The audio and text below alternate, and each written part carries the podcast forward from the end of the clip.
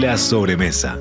Un tiempo para compartir anécdotas, recetas, piques y los mejores datos de la gastronomía nacional e internacional. Cocinar es un acto convocante y unificador. La sobremesa, con la conducción de Karina Novarese en Radio Mundo 1170 AM.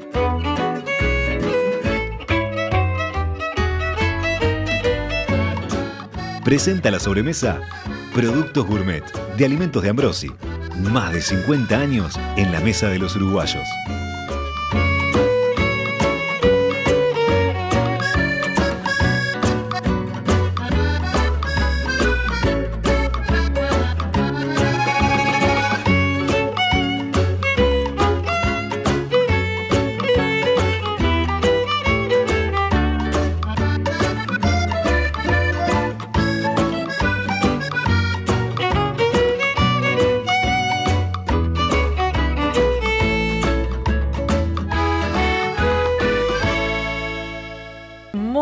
Tardes, bienvenidos a la sobremesa. Es viernes, los viernes vieron que a veces alguna cosa se cruza así energética, como que qué lindo se viene el fin de semana, pero todavía hay que resistir hasta que se termine el viernes. En esta sobremesa ya saben estas conversaciones que tenemos todos los viernes en Radio Mundo tratando de, de reproducir ese espíritu de, las de las sobremesas que no siempre respetamos lamentablemente, pero que creo que están volviendo y tienen que volver cada vez más, aunque no sean al mediodía. Eh, la idea es conversar, conversar y en este caso conversar de temas o gastronómicos o, ahí relacionados, cercanos. Y por eso hoy les propongo un tema que ya veníamos conversando y que venía conversando, por ejemplo, Emiliano y, la mañana con, autoridades del rubro, que tiene que ver con la calidad de atención al público, de la atención del servicio al público. Algo que, que ustedes dirán es básico, es fundamental, y sin embargo este, ya les conté, yo vengo de una familia donde había mucho servicio al público porque había restaurante y hotelería, pero era considerado tipo una cosa eh, muy cuasi religiosa, les diría. Este, y creo que con el tiempo un poco se ha perdido por, por diferentes razones. No hay un solo culpable en todo esto, seguramente tengan que ver eh, las formas de hacer las cosas, la rapidez, tal vez tenga que ver los sueldos, pero de cualquier manera está claro, como, como, como comentaba el propio ministro de Turismo hace poco, que Uruguay tiene que destacarse por su servicio al, al cliente, por su servicio al público, porque somos un país altamente receptor de turismo. Entonces hoy quisimos armar una sobremesa eh, con tres personas que saben mucho de esto. Creo que Lucía ya está desde Punta del Este. Se las voy a presentar brevemente y después mm, voy a, sus, a sus trayectorias de vida y sus trayectorias profesionales porque, porque vale la pena. Lucía Sosa Díaz es eh, la socia y, gestora, digamos, del Abrazo. El Abrazo es un restaurante que está en Manantiales, seguramente lo deben conocer. Antes estuvo, obviamente, cocinando acá en Montevideo, tal vez la recuerdan por El Beso, acá en Ciudad Vieja.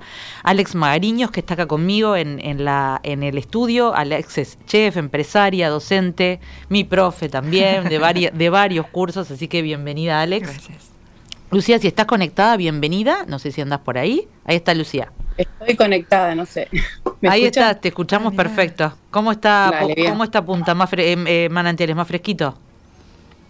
Un poquito, porque está nublado, pero no, no hace frío. Está bien. Hay viento. No, digo, más, más, más, fresquito con respecto a, lo de ayer, que fue bastante tremendo. Sí, para escuchar a Lucía, los invitados de piso, por favor, ahí sí les pido, perdón que no les había dicho, les pido que se pongan eh, los auriculares. Y me queda por presentarles a Oscar Iroldi, asesor técnico del subsecretario del Ministerio de, de Turismo. ¿Cómo andás, Oscar? Muy buenas tardes, muchas gracias por la invitación. Por favor, un placer. Y ahora ya les digo, les voy a contar un poquito más sobre cada uno de ellos, pero la idea es con tres personas de rubros más o menos diferentes, pero relacionados, ver cómo, cuál es su punto de vista sobre esto que estaba comentando, este, que, que parecería ser un tema por lo menos de preocupación o por lo menos de de, tenerlo ahí en la mira, eh, desde el servicio directo, como está eh, Lucía, desde el servicio directo e indirecto, como a veces está Alex, y desde la, eh, bueno, el, el, planificar todo esto, como está el Ministerio de Turismo, ¿no? Entonces, bueno, nos metemos de lleno y después les voy contando algunas otras cosas, como nuestros sorteos, nos están viendo sorteos nuevos, pero dennos, dennos un poquito de paz porque hacer los sorteos lleva su tiempo. Hay gente que todavía no vino a buscar sus libros, ahora voy a decir quiénes son, porque si no vienen, vamos a, redistribuirlos, eh, pero sí, van a seguir habiendo eh, sorteos. Alguien, eh, a ver, una de nuestras invitadas decía, un buen servicio es aquel que casi no se percibe, porque todo lo que necesitas te lo da sin que tenga necesidad de pedirlo. El que no invade, sino que acompaña. Lucía Sosa Díaz estaba diciendo eso. Lucía, ya que estamos, empezamos contigo, este, que venís de cuántos años en el abrazo, en un lugar como manantiales donde se dan grandes concentraciones de público en determinados momentos y en otros capaz que no, pero hay que estar preparado para todo. Y bueno, eh, este va a ser el treceavo año, 13 años. Este, Tremendo. Sí, cambiar, cambió un poco eso de, sí es verdad que a, partir del 26 de diciembre es, es, un shock fuerte, pero bueno, después de la pandemia eh, quedó como la tendencia de empezar a abrir antes los lugares, entonces bueno, uno ya se va aceitando y realmente ahora estamos en una pretemporada donde hay mucha gente, o sea, los fines de semana eh, se trabaja abundante. Sí, sí, de acuerdo. Cambió mucho lo que era el invierno, eh, también los, las fechas pico. Pero es verdad que los fines de semana de verano, o los viernes, o los días de verano en general, de, enero, de esos primeros de enero, son complejos. ¿Cómo organizás vos? Porque sé que tenés todo un sistema, y cómo lo fuiste construyendo ese sistema de, atención al público en un lugar que tiene comida excelentísima, tiene ingredientes excelentísimos, pero esa, no sé si es la tercera pata, pero esa pata es muy importante, la del servicio. Y bueno, se va construyendo, bueno, al elegir las personas con, que para trabajar con nosotros, desde la primera entrevista, bueno, ver las cosas que priorizamos. Muchas veces priorizamos más cómo son como personas, eh, más allá de lo que es la experiencia trabajando en el lugar, ¿no? Entonces como hacemos como una mezcla eh, de gente que tiene mucha experiencia y otros que no, no tanta, pero bueno, que tienen una buena disposición y bueno, tratamos de elegir eh, lindas personas y que acompañen todo lo que es la propuesta eh, gastronómica del lugar. Que estén y es un trabajo difícil, es muy difícil. Que estén, que estén dispuestos a aprender, ¿no? Que estén dispuestos a aprender. Sí. Y es, es muy difícil acá porque es un trabajo temporal. O sea, vos muchas veces contratás gente que no la conoces o no tuviste el tiempo de probarla. Entonces, bueno, es una jugada. A veces sale bien y otras no tanto. Pero bueno. Pero, pero, Lucía, hay como un sistema de base donde uno se va enseñando a otro, ¿viste? Esos sistemas que hay en las cocinas. en este caso no hablo solamente de cocina, hablo más bien de la gente que está en contacto con el público, pero hay algo como de que ya está, se dice, pero está, está como asentado. Sí, nosotros siempre eh, contamos a, bueno, a cada uno que viene a trabajar cómo queremos que sea el servicio y bueno, y de hecho tenemos pautas de servicio de lo que se puede hacer, de cómo hay que venir, de cómo estar, eh, cómo presentarse eh, con la vestimenta, si bien tenemos un uniforme, bueno, el calzado es de cada uno, el pelo es de cada uno, tiene que venir arreglado y demás. y sí, tenemos como unas pautas de servicio que, bueno, que compartimos con todos los que trabajan acá y, también charlas, ¿no? De, bueno, contarles desde el día que los entrevistamos cómo queremos que sean eh, las cosas acá en el abrazo. Vamos a ir después un poquito más a fondo. Me quedaba pendiente presentarles eh, como corresponde a Lucía. Lucía Sosa Díaz, como les decía, es socia del Abrazo, eh, el restaurante que está en Manantiales. Ella está viviendo en Manantiales desde hace 13 años, ¿no? O más. No, no, no, no sé, Lucía, ahí me... me no, viviendo creo que son 8 o 10. 8 o 10 años. Primero abrió y después decidieron irse a vivir. acá la producción me dice que tiene fama de ser muy exigente y de prestarle atención a los comensales. Tiene tres hijas, 21, 19 y 8 años, ahí todo el espectro. Nació acá en Montevideo, en el barrio Atahualpa, es la menor de una, de una familia numerosa, de siete hermanos, eh, de una familia donde esto de, sentarse a la mesa, de reunirse en torno a la comida era una tradición muy importante. Mucha música y comilonas, dice, dice Lucía. Su papá era abogado, tenía estudio en, Punta del Este, entonces pasaba el invierno acá y el verano en Punta del Este. Eh, no sabía mucho que estudiar cuando terminó el liceo, empezó Bellas Artes, abandonó, a los 19 ya estaba haciendo temporadas, quiero que después me cuente Lucía un poco cómo era en ese momento hacer temporada, que no, es hace tanto, pero bueno, 20 años son 20 años. Eh, y después hizo una carrera formal, se graduó eh, como licenciada en estudios internacionales. Su primer intento de trabajo en un restaurante fue en el Bleu Blanc Rouge de, de Martín Pitaluga y Alfredo Comas. Eh, Laurent Lané era el jefe de cocina, de esos que daban miedo, dice. Y acá, acá siente Alex porque seguramente lo conocía. Eh, pero bueno, supongo que daba miedo, pero también enseñaba bastante. Eh, y dice Lucía, me acuerdo que una moza me pidió que sirviera el vino y agarré por error el de otra mesa. Casi me muero. Bueno, eh, como comensal, pues yo nunca trabajé con- en servicio al público directo, digo que es- esas cosas pueden asombrar, pero uno tiende a perdonar esas cosas. Lo que no tiende a perdonar es la falta de atención, de atención real, ¿no? De como que no existís, no, no, no, no te estoy. Alex, vos, vos cómo lo ves eso, este, que estuviste tantos años de el- los dos lados, De ¿no? los dos lados, de los dos lados. Si bien yo no atendía, bueno, siempre atendí mesas, porque yo Sí, en, en- sí, en, tu- en en- tus, en tus propias... en, eh, en los eh, servicios de catering, en el restaurante, en todos los siempre estuve atendiendo las mesas, yendo a estar en contacto con el, con el cliente, porque era lo que, te digo, después de cocinar era lo que más me divertía, lo que más me llenaba, era ese contacto con el público.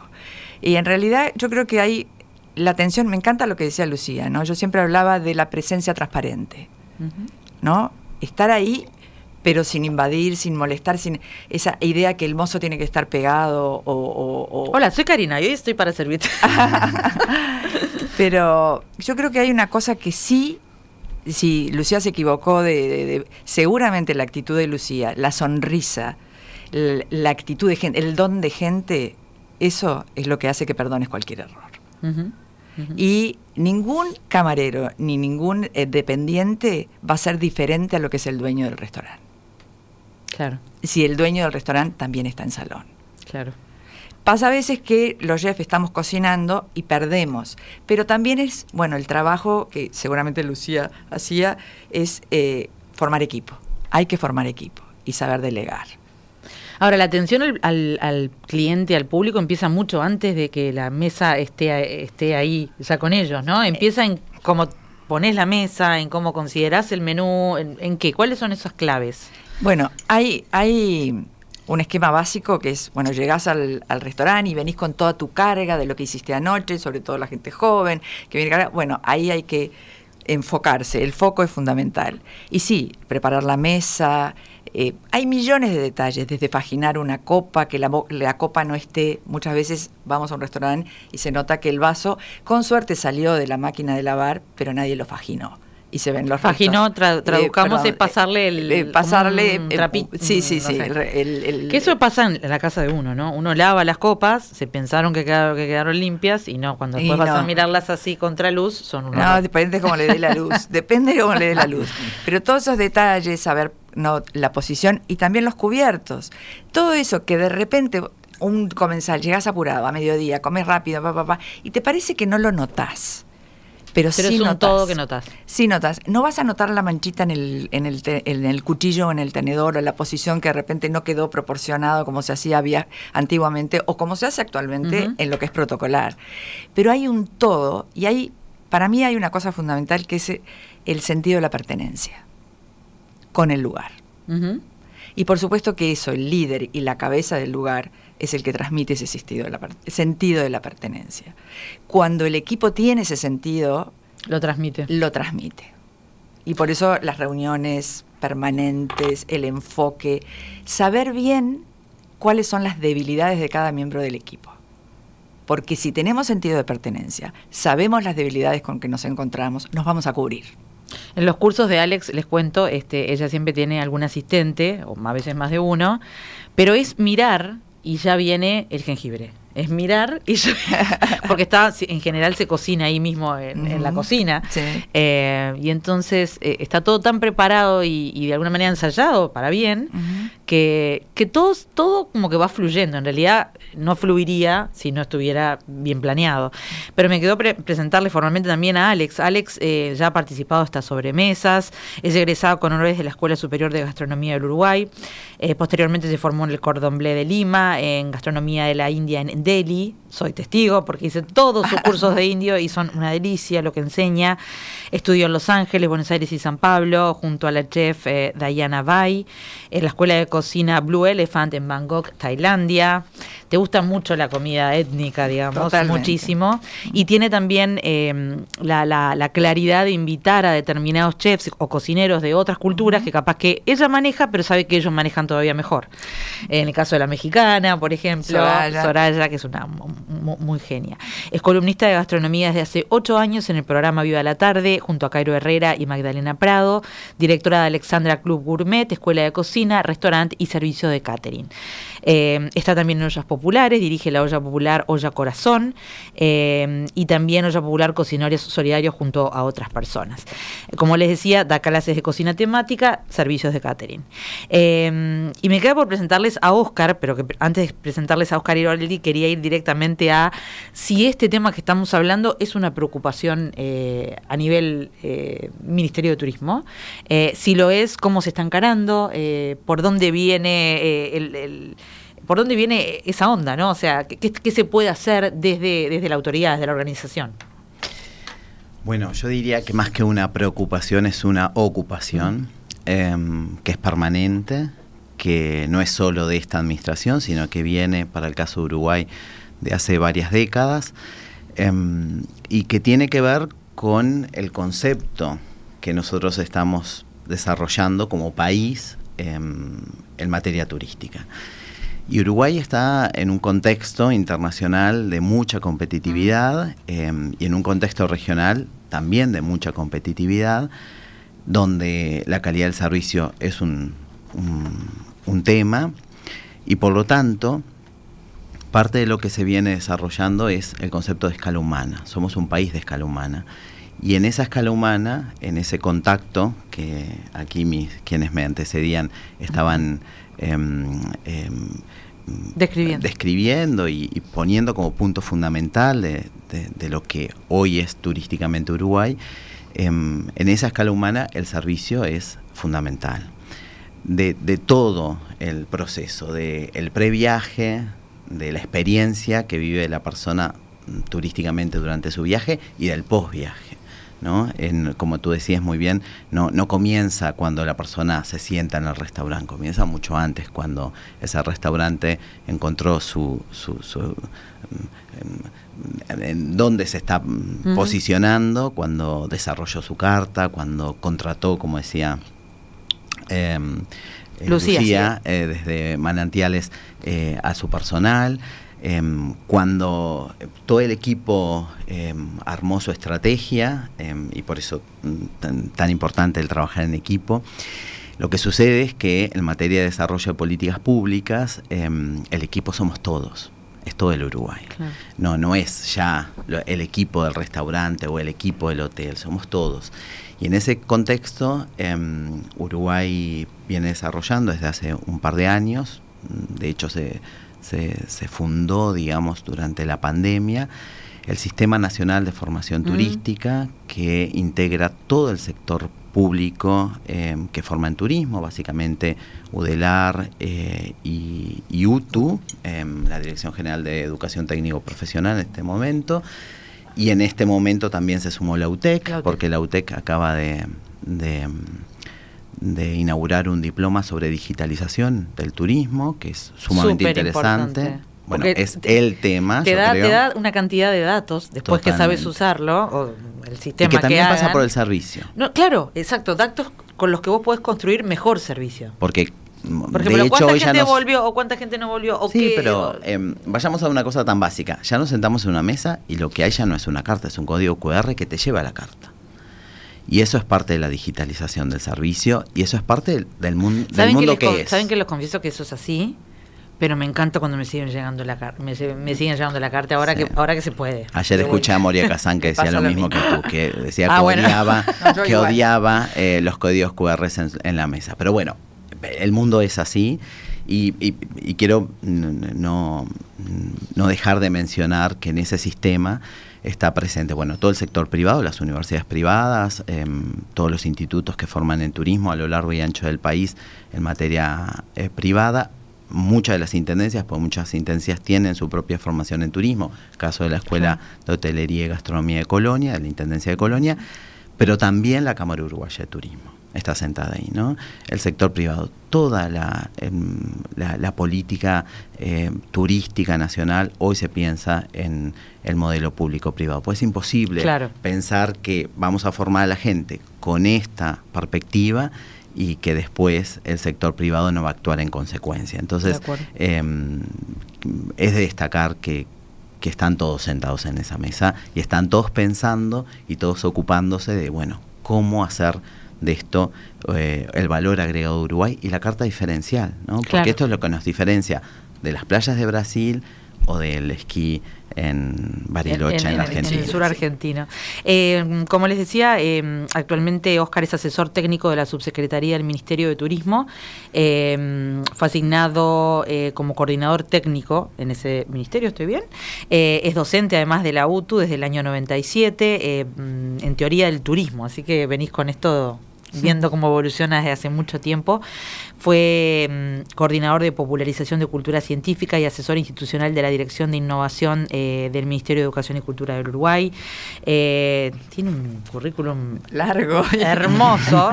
Eh, perdón si me salteo cosas, pero después nos podés contar. además fue consultor en temas de turismo de naturaleza de la UNESCO.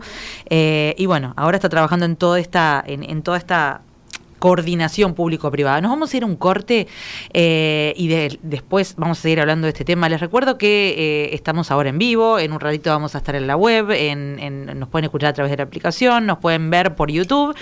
Eh, y bueno, le traigo algunas novedades. Apenas volvamos del corte porque me están haciendo señas desesperadas que me fui. Cuando los ingredientes están buenos, comer rico es una papa. Pulpa de tomate gourmet, del envase directo a tu plato. Elegí alimentos de Ambrosi, productos uruguayos. Si querés comunicarte con la sobremesa vía WhatsApp 091 525252 y por las redes de Radio Mundo 1170.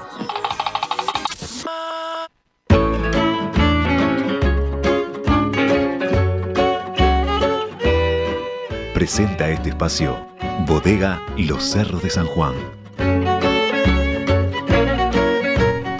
Seguimos con la sobremesa. Estamos hablando hoy de algo tan vital y a veces tan este, menospreciado, porque uno lo pasa por arriba. No, no, no el comensal, pero sí el sistema, como es el servicio al, al, cliente, al público eh, en un país turístico. Y estamos hablando eh, con Lucía desde Manantiales, con Alex acá, con Oscar, cada uno a su punto de vista. Y quería ir un poquito más a fondo en algunos puntos en particular. Eh, Lucía, cuando, cuando vos, cuando llega un comensal, un cliente, ¿qué es lo lo que más te preocupa de primera? ¿Qué son las cosas que vos querés que enseguida estén solucionadas por tu personal para que esa gente empiece a tener una experiencia ojalá que única. Sí, mira, una, una cosa quería acotar, que para mí el servicio comienza, más allá de lo que dicen de aprontar todo el lugar, con la reserva. El momento de la reserva es muy importante. si nosotros tenemos un sistema de reservas online, yo me tomo el trabajo de, sobre todo ahora cuando, empieza mucho trabajo, porque tenés eh, casi todo el restaurante reservado y tenés que optimizar eso, eh, optimizar los espacios, eh, saber cuánto demora más o menos una mesa en rotar, cuáles puedes rotarlas, cuáles no. Entonces, todos los días me tomo el trabajo de confirmar una a una las reservas, les mando un WhatsApp diciendo de dónde hablo, soy fulano, quería confirmar la reserva para esta noche, para tantas personas a tal hora. Y bueno, eso ya es la primera la primer comunicación, es ahí, es ahí. Ellos ya saben que, bueno, listo, hay alguien que me habló, me van a recibir. Y, hay, un llamado de atención a nosotros como clientes, como comensales, tratar de ser este, respetuosos con las reservas, ¿no? La verdad, salvo una cuestión de último momento complicada, no deberíamos estar bobeando con las reservas. es verdad. Es que una gran parte del partido se juega con las reservas. Si vos organizaste mal las reservas o si las dejaste que vinieran todas a las nueve, que es la hora que quieren venir, nueve y media, es imposible que desde, desde esta cocina salgan, no sé, 160 eh, personas sean atendidas a la vez, desde que llego, me siento, el pan, el cosa, es imposible. Tendría que tener una, cocina muchísimo más grande, muchas más personas trabajando, es muy difícil. Y capaz que no sería el servicio que, te gustaría dar. Tampoco. Nosotros escalonamos las reservas y bueno, tomamos todo ese trabajo que lleva un montón de tiempo. Que Fede siempre me dice, no puedo creer que hagas eso. Le digo, lo tengo que, lo hago porque me siento segura aparte. Porque después también está el que te dice, ah, eh, en lugar de ocho somos cuatro y en lugar de 8 somos 12. Y a veces te caen esos ocho y te dicen, ay, somos tres más. Y bueno, a veces tenés que, tenés que mover todo. Es otra cosa es saber, bueno, yo tengo todo esto armado de esta manera. Y bueno, y ahí van llegando. Y bueno, entonces después sí es la recepción de esas personas cuando van llegando, obviamente. Buenas noches, bienvenidos. Eh, los ubicamos. Y bueno, ahí enseguida bajamos las cartas. Tratamos en realidad que el que está en la recepción o el mozo que acompaña les baje las cartas en el momento. Acá no hay código QR, no hubo, ni va a haber. Amo las cartas, de hecho invertimos un montón en las cartas del abrazo, son, son unas carpetas de, de, cartulina laminadas con diseño. Eh, las imprimimos casi todos los días, también en una hoja gruesa, es costoso, pero para mí me encanta el menú, me encanta llegar y que me den un menú y que abrirlo el menú. Es como una magia. Sí, sí, sí, este, sin, duda. Y bueno, ¿y cómo, se maneja Lucía? ¿Cómo se maneja Lucía con todo lo que es los especiales del día? A mí me encanta escuchar los especiales del día y a veces me doy cuenta que la gente no está del todo preparada, no te lo saben explicar muy bien. Bueno, capaz que entiendo que, fue muy de apuro, pero creo que a veces un, mozo o una moza te convence de comer algo que no estaba en la carta, que te lo está describiendo oralmente de la forma según como lo haga. Bueno, mira, acá en el abrazo eh, todos los días, rigurosamente a las 19 horas, nos sentamos todos a cenar. Y ese es el momento en el que se comunican, eh, bueno, eh, los platos del día, cuál es la pesca del día. A veces sucede que alguna etiqueta de vino tenemos poca, se comunica ahí, cuál es el vino por copa. Ese es el momento en que tenemos la charla con todas las personas que están en el servicio y en el que se comunica todo lo que puede haber diferente ese día. Eh, ese es un momento fundamental es un momento fundamental. Sin duda. Este, y bueno, y, y lo que hablaban también del de, sentimiento de pertenencia. Bueno, tratamos de lograrlo también con esas instancias. Eh, siempre cuando contratamos a los chicos del salón, la comida del personal eh, da mucho trabajo. En verano somos muchas personas trabajando acá. La cocina generalmente está más exigida. Entonces siempre pedimos que dos personas del salón a último momento ayuden a lo que es el terminado final de la comida del personal. ¿Por qué? También para que vean el trabajo que da, para que lo compartan, para que no sea, ay, llego, sí, me sirvieron la comida. No, todos participamos de eso. Ellos ponen la mesa, en la mesa tiene que haber aguas saborizadas, tiene que estar, tienen que estar los cubiertos. Es un momento importante. Claro.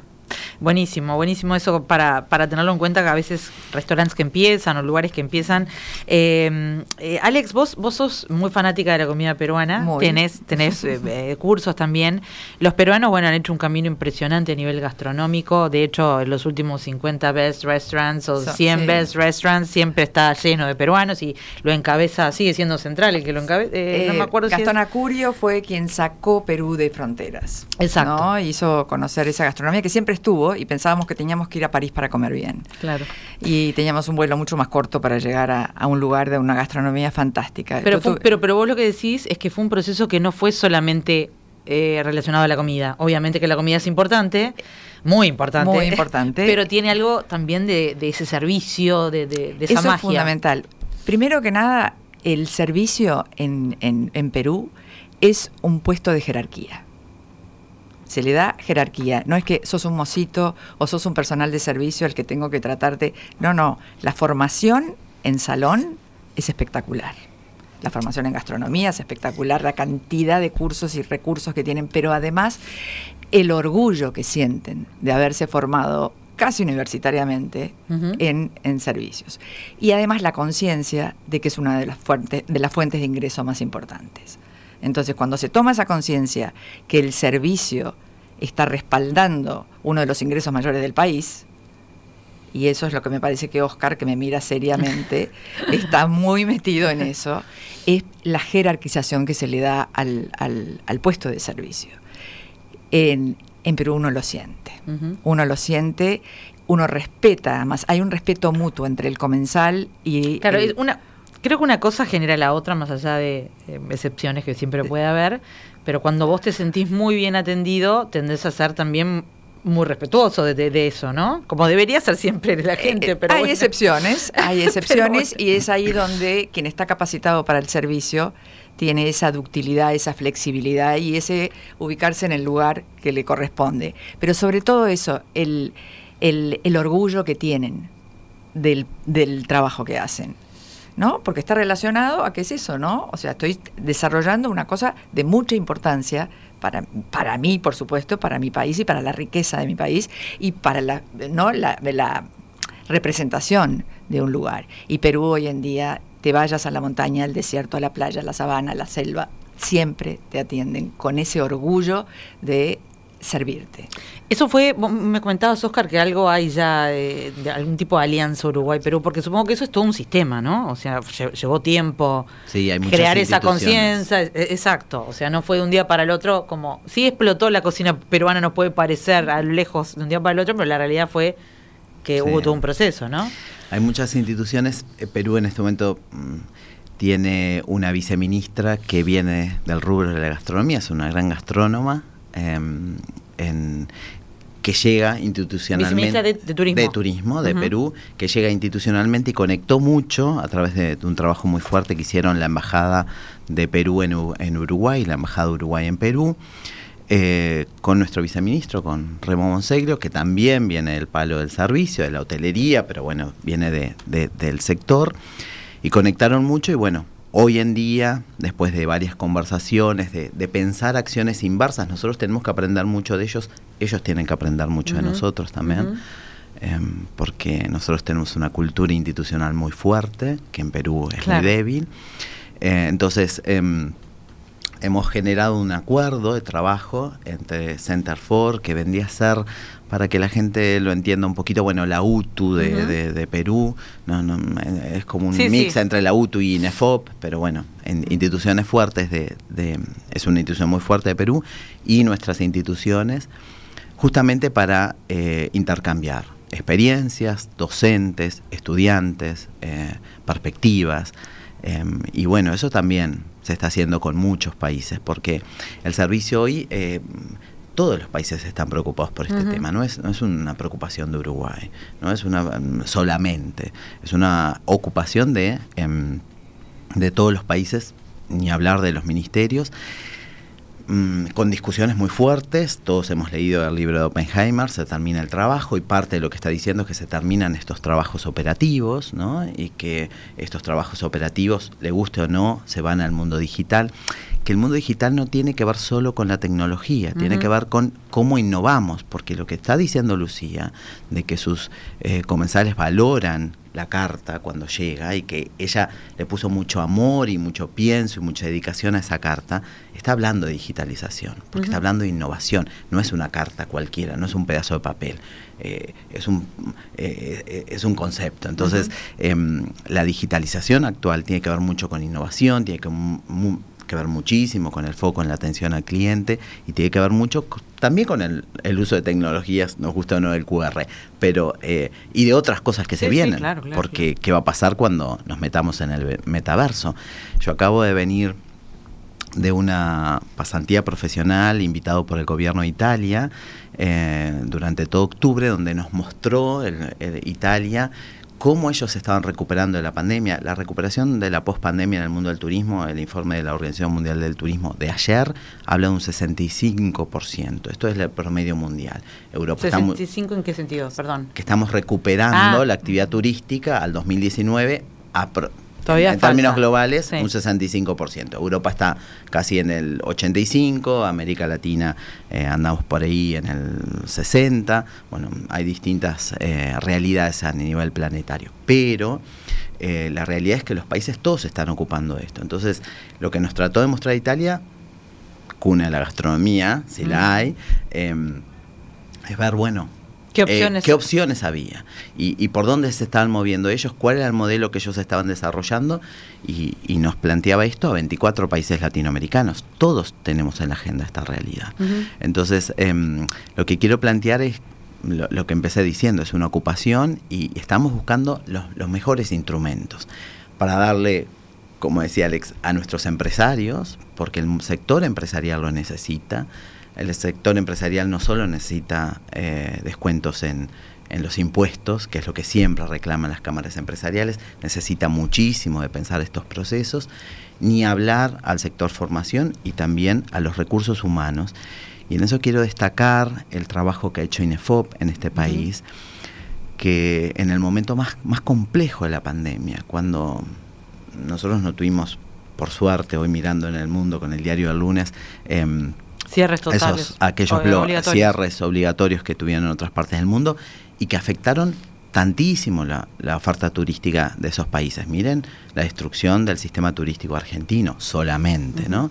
Entonces, eh, no lo tuvimos, pero sí tuvimos experiencias bien interesantes como la INEFOP, junto al Ministerio de Turismo, la Cámara Uruguaya de Turismo. Que dieron, que dieron cursos virtuales para, para poner al día en una cantidad de estos temas, ¿no? Que salimos a, a contarles al mozo, lo que se llama el front stage de la actividad turística, al frente del escenario, que son todos estos que atienden al cliente, ¿no? Que no es el chef, es el mozo, que no es el gerente del supermercado, es la cajera, que no es em, eh, el que planifica cuántos taxis salen a la calle, sino que es el taxista, todo el front stage y que el turista los utiliza todos y que son todos partes de lo que llamamos la cadena de valor turístico y son todos parte de la atención al turista, no solo el mozo. Em, entonces les dimos herramientas para que en todo el país, pues fue virtual, la gente se conectaba, asincrónico, se conectaba cuando pudiera, em, de cuáles las mejores herramientas para, para pasar ese momento. Ahora nos vas a contar alguna, me tengo que ir a, otra pausa. Antes les quiero contar y felicitar a eh, Lucía Soria que sacó nuevo libro, Lucía Soria en tu casa. También a Rose que mm, sacó nuevo libro. Ahora se me está olvidando el nombre, pero se, llegó, eh, llegó un, una edición. Todo el año es Navidad. Acá me dicen, todo el año es Navidad. Es hermoso porque lo estuve, lo estuve chusmeando, pero no lo tenemos por acá, así que felicitaciones a, las dos. Eh, Luciana Luzuz presentó su nuevo libro, Tu Última Dieta, que ya estuvo hablando con nosotros de ese tema. Y tenemos todos estos que después estén atentos al Instagram, que les vamos a contar quiénes faltan eh, venir a buscar sus, sus libros ganadores. Volvemos enseguida para seguir hablando de este tema fundamental para cualquier lado, para el empresarial, para el público y para, y para la gente común y corriente que vamos a comer y a pasarla bien. Bueno, servicios al público. Ya volvemos. Fernando Torrado, músico compositor. Si el tiempo hace del vino un vino fino, propongo que sea él quien nos acuda. Bebamos de la copa de buen vino, vivamos nuestro amor pero añejado. Y después de tantos años, celebrarlo con un estupendo cuna de piedra es una rutina que quiero como un acto de amor. 1854. Los Cerros de San Juan. El vino originario. Como todos nuestros materiales, este programa está a disposición on demand en nuestro sitio web radiomundo.uy.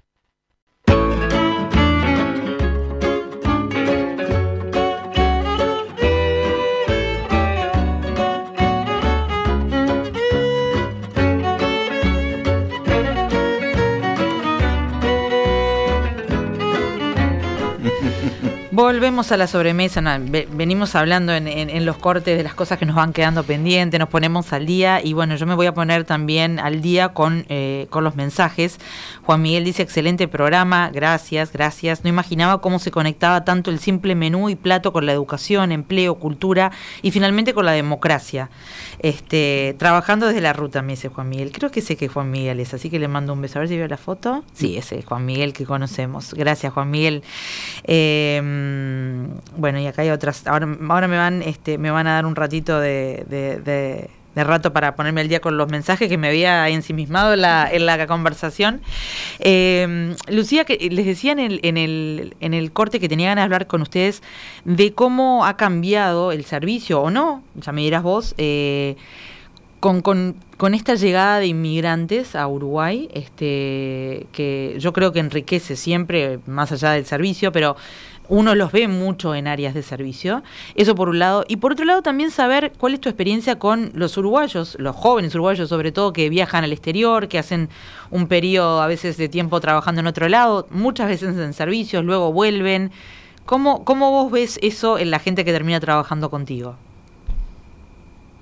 Bueno, en el caso de, bueno, em, tenemos, hay, una chica que trabaja con nosotros que es colombiana. El año pasado trabajaron, sí, dos colombianos, eh, pero están ya radicados acá hace tiempo. Eh, más allá de eso, hemos tenido capaz que, bueno, eh, brasileros, argentinos, pero mayormente somos, somos uruguayos. Somos uruguayos, está bien. sí. La cocina es 100% nacional este año. Este, y en el salón, bueno, sí hay algún argentino. Eh, ellos tienen otro modo, son súper educados, eh, que eso también está bueno porque enriquece mucho, ¿no? Mm. Yo tengo un tema también con el con los chicos que, te, que le hablan a todo el mundo de vos, que los tutean. Yo no tuteo porque no sé, no me sale. Hola, ¿cómo te va? No, ¿cómo le va? Este, Está buenísimo. Bueno, eso es, un tema, ¿no? Y el dale, y el, cuando es gente muy joven, tienen como un, lenguaje que, bueno, que hay, o que aceptarlo o tratar de decirle, bueno, por acá sí, por acá no. Ah. Este, entonces, bueno, lo que veo más de, la gente, de, los extranjeros, eh, de Colombia, Venezuela, otros lugares, que son más respetuosos con, ese tema, tienen como otro trato con la gente. Este, pero bueno. son todas cosas que, decimos, que tratamos de, inculcar. Este, el argentino no está acostumbrado a tratar de, usted, le cuesta mucho. Eh, y bueno, y jóvenes nuestros también. Después, con respecto a los que se van a trabajar afuera, generalmente trabajan en lugares que son como diferentes. Lo que sí tiene bueno es que los enriquece como personas. Entonces tienen, los enriquece como personas. Pero después, en cuanto al servicio, yo que se trabajan en lugares en Irlanda, que a veces son pubs, cervecerías, o lugares que uno no conoce, o sea. Sí, sí, que, me que currículum capaz que, claro, capaz que no es un servicio tan personalizado como el que hay en el abrazo, por ejemplo. Es algo más, tengo que empezar a hacer Una pesquisa de, qué son los lugares a los que hacen referencia, como para ver esto es interesante o no es interesante, con qué experiencia puede contar o no. ¿Te cuesta encontrar este, gente, Lucía? ¿O no? Eh, eh, este año, la verdad, que no pero otros años sí, fue muy difícil. El año pasado ni te cuento, fue la temporada más difícil de la historia del abrazo con el tema del COVID. Este, pero nada, eh, es un trabajo arduo el, armado del equipo. Eh, sí, es da, da trabajo. Eh, pero también es gratificante. Poner enero es una cosa, los primeros días de enero son una cosa y después llega febrero y ya es otra. Ya se, se disfruta otra manera. a disfrutar más. Claro, claro. Y cuando hacíamos la temporada corta era como que en febrero estaba todo aceitado, todo funcionaba perfecto y ya principio de marzo cerrabas, era como no. Contá eso de la temporada, decía eso de la temporada corte que temporada larga, que capaz que hay gente que no, no se entera. Bueno. bueno, porque la temporada, para nosotros siempre, como teníamos otros emprendimientos, Fede tenía una empresa, trabajaba en una empresa de catering en Montevideo. Hemos, perdón, perdón que te interrumpa, hablamos dos veces de Fede, hay que mandarle un beso a Fede ah. Gasparri, el, el, el cocinero, chef, este, y el otro socio de El Abrazo, y eh, así, cónyuge también, circunstancialmente cónyuge, Lucía. Partimos muchas cosas. Circunstancia larga. ¿eh? Sí, muy larga. Tres hijas, tres hijas, ya dijimos. Bueno, las temporadas eran, eh, empezábamos a mediados de diciembre y terminábamos cuando se acababa carnaval. Eso cambió, eso ya no es así. Este año abrimos, el año pasado cerramos el 15 de mayo y el 15 de septiembre estábamos abiertos nuevamente. Entonces, bueno, eso te da tiempo de prepararte de otra manera para lo que es el verano. Pero si sos un lugar que abrís en ese periodo cortito, y, bueno, sucede que también como ofreces trabajo por muy poco tiempo, es difícil mantener el equipo, porque esa persona con la que sabes cómo trabaja, que te gusta cómo trabaja y demás, capaz que está en otro país, capaz que está haciendo otra cosa, eh, tiene un trabajo fijo todo el año que no lo va a cambiar por un trabajo de temporada. Entonces, bueno, eso nos permitió poder eh, como ya arrancar con el equipo que queríamos. En la cocina tenemos un, equipo increíble, grandes valores, está eh, Lu, eh, Fío, eh, Lobito, son todos profesionales increíbles. Este, también creo que, ya me dirás vos, pero me parece que también ha, incidido que, en Punta del Este ahora hay, hay mucho más gente viviendo todo el año. Si bien siempre había gente local, No, no, yo soy de Maldonado, así que. Eh, pero, pero ahora hay gente que incluso de Montevideo o de otras partes de Uruguay que se fueron a instalar a, Punta del Este y, te da ahí un no es solamente la gente que se va por el verano, ¿no? Que era el, chico o el joven que iba por el verano, que está bárbaro, pero no siempre llega al nivel que vos necesitas en el momento en que vos necesitas. Claro, esto, bueno, ahora esto nos permite prepararnos de otra manera. Sin duda. si bien es un shock, no va creo que no va a ser un shock tan grande. Esa llegada masiva de, buenas, buenas noticias. Em, Alex, para vos, eh, puntos fundamentales eh, a tener en cuenta, porque acá estamos hablando con Lucía que tiene un restaurante eh, muy muy clásico de Punta del Este y muy bueno, ¿no? Eh, o sea, donde esos detalles no se dejan al azar, pero es todo parte de, una cadena de servicio muy importante. Pero bueno, hay restaurantes de todo tipo, hay bares de todo tipo y no necesariamente eh, el servicio tiene que decaer. ¿cómo, ¿Cómo se logra un, algo parejo hasta en un bar, ¿no? O sea, realmente. en realidad, bueno, claro, en, un, en un restaurante, Lucía tiene otro esquema. Exacto eh, en un restaurante de permanencia a lo largo del año, eh, lo primero para mí y es súper importante, no, me importa tanto la experiencia que traigan, porque a veces la experiencia te, juega en contra. Sí, esta mezcla que también decía Lucía, yo tuve la suerte infinita de trabajar con una líder de equipo mi metre. Tuve dos líderes de equipo, uno fue Jorge Rem, que fue mi profesor de servicios en la Escuela de Gastronomía, y después este, Gabriela Sosa, que fue mi metre durante muchos años, en la cual podía confiar plenamente. O sea, sabía exactamente eh, lo que a mí me gustaba, como a mí me gustaba, y, la, y confiaba que no me iba a traer a nadie. Nosotros hacíamos mucho servicio de catering. Claro. Entonces, el personal quizás no era permanente y a veces venía gente nueva, pero ella sabía exactamente cuál era la impronta, el estilo y el propósito que teníamos. Detalles tan simples como sabían que no podían venir con las uñas pintadas, que el pelo tenía que estar limpio. Sí, ahora ves en todos lados con las uñas pintadas de oscuro. Lo ves. Y con el, con el pelo que te sirve en el plato y el pelo rosa durante la, en, en la comida. Lucía, ¿vos dejás pintar las uñas pero el pelo recogido o cómo es? Pelo recogido y en realidad prefiero no uñas pintadas. Nadie trae uñas pintadas. Ah, qué bien. un cocinero muy querido que ahora no está acá tenía las uñas, se pintó las uñas permanentes, pero a mí me choca eso. También porque me parece que es un tema del esmalte se te puede saltar, qué sé yo. Mira, para mí algo, algo que no había no, no, lo había pensado y además ves la higiene de la uña. Si está pintada, no sabes qué tan higiénica está. Entonces, bueno, es Atentos comensales, miren qué buen dato. y hoy en día los ves y bueno, decís, bueno, está, eh, es mi estilo y respeto el de los demás. Entonces, por eso, tener un líder de equipo es súper importante. Yo tuve esa suerte de tener estas dos personas que fueron mi mano derecha, como tuve manos derechas en la cocina, y que podía confiar plenamente. Y ese, esa interacción permanente con ellos. O sea, lo, lo mismo que hacía Lucía, hacíamos nosotros. Siempre antes de un evento reunión general y eh, yo le pedí a mi líder que me dijera las debilidades y las fortalezas de cada uno y que decidiéramos juntos qué iba a hacer cada uno. Y entonces, o sea, coordinación, coordinación, coordinación, y mucho liderazgo, ¿no? Vos, Oscar, por donde me parece que también va por ahí todo lo que están intentando hacer. Me comentaba Oscar en el corte que él justo estuvo eh, coordinando el ministerio en plena pandemia y en plena pandemia, en plena polémica, o sea que fue, este, fueron unos meses duros, pero bueno, acá estás de vuelta ya eh, eh, en, tu, en tu puesto de, poder eh, generar otras cosas, ¿no? De poder generar todo, todo este, esta capacitación que estabas hablando. Fueron meses intensos. dejémoslo por sí, Sí, para otro programa. en otro programa hablaremos al respecto. Pero mm, sí, Uruguay tiene enormes desafíos, acá los están planteando porque cada una de nuestras empresas, como decía Lucía, tiene sus desafíos y después los, tenemos en, términos sectoriales. Yo quiero destacar como em, fortalezas en este momento, u oportunidades, más que fortalezas, ¿no? Oportunidades que, me parece que, están surgiendo y, que tienen que ver con esta articulación público-privada importante. Eh, en primer lugar, este, proceso de, internacionalización que estamos viviendo.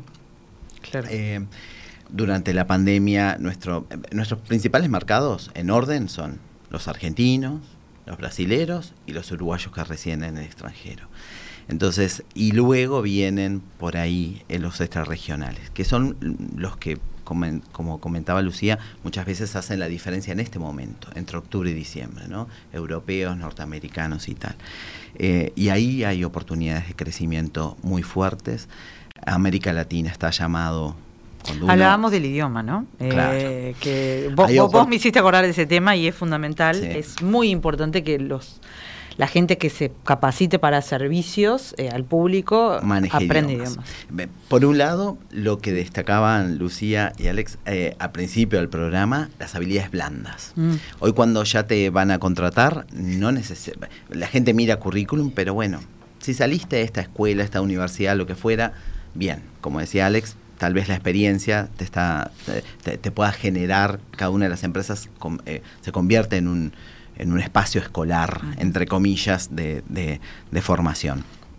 Práctica. Las habilidades blandas son cada vez más importantes. El tener empatía, el saber trabajar en equipo, el, generar liderazgo, por liderazgo no solo del líder, también de los demás, ¿no? Los demás que saben trabajar en en ese sentido. Y tal vez hace unos días en una encuesta en, CNN entre principales empresarios del mundo del sector turismo y hotelería em, y gastronomía decían, bueno, ¿cuáles son las, las principales habilidades que están pidiendo? Estaban las habilidades blandas, empatía, trabajo en equipo, em, motivación, ir con motivación, ¿no? Lo que decía Alex, bueno, que tengan ganas, que sean gánicos, como dice Mirta Legrand. Em, entonces, eh, pero por otro lado, en cuarto lugar, los idiomas. Y acá tenemos una, una fuerte deficiencia país.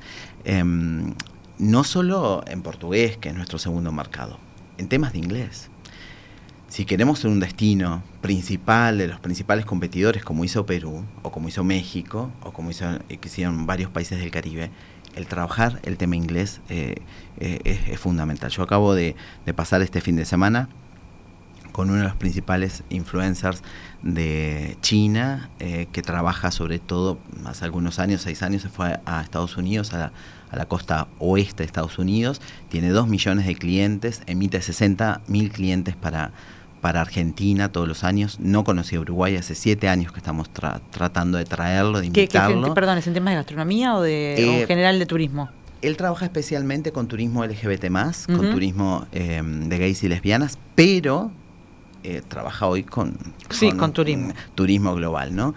Em, de hecho, gran parte de sus turistas se embarcan en, cruceros en Buenos Aires y van a hacer Antártida, ¿no? Mm. Y vuelven y, se vuelven a, a Estados Unidos. Pero lo, que más nos costó cuando armamos la agenda de visitas, estuvimos en eh, Punta del Este, en José Ignacio, en Montevideo, en Colonia, incluso en las bodegas de Canelones, fue justamente elegir lugares que hablaran inglés. con él, porque él quería conectar.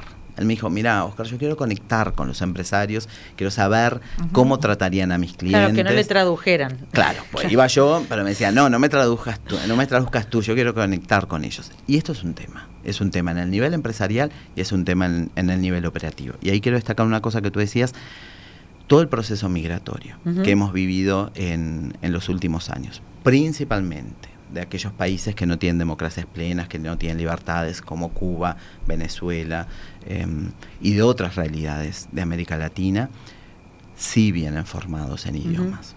y, ese tal vez es el, además de su formación y de su calidad humana, y de sus valores y de sus em, y, de su propia etnia, ¿no? Eh, porque traen su, su, sí, su, sabor, su sabor local y sus conocimientos sus sabores, sus dinámicas y su realidad Em, nos están eh, inyectando esa realidad.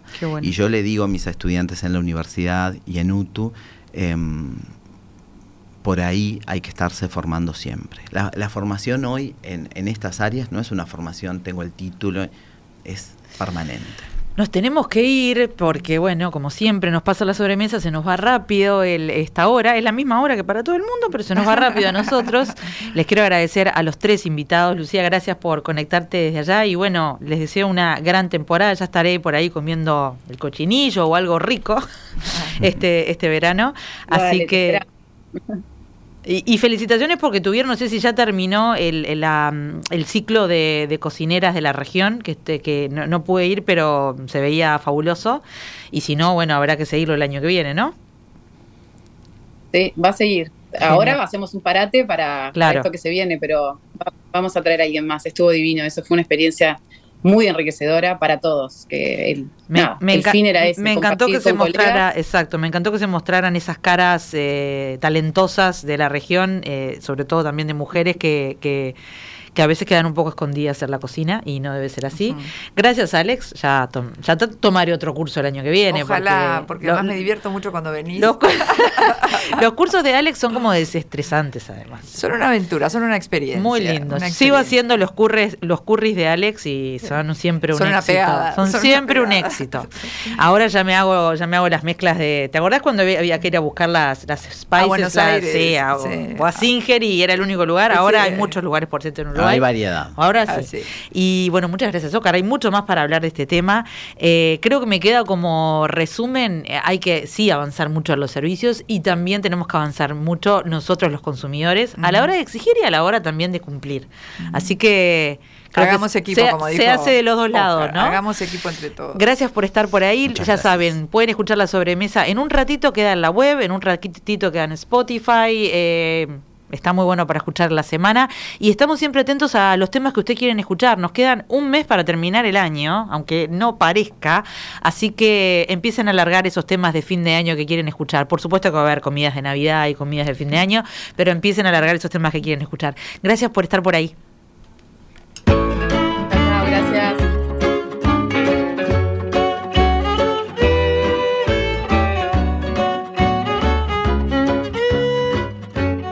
La sobremesa. Repite, viernes a las 21 horas y domingos a las 14 en Radio Mundo 1170 AM.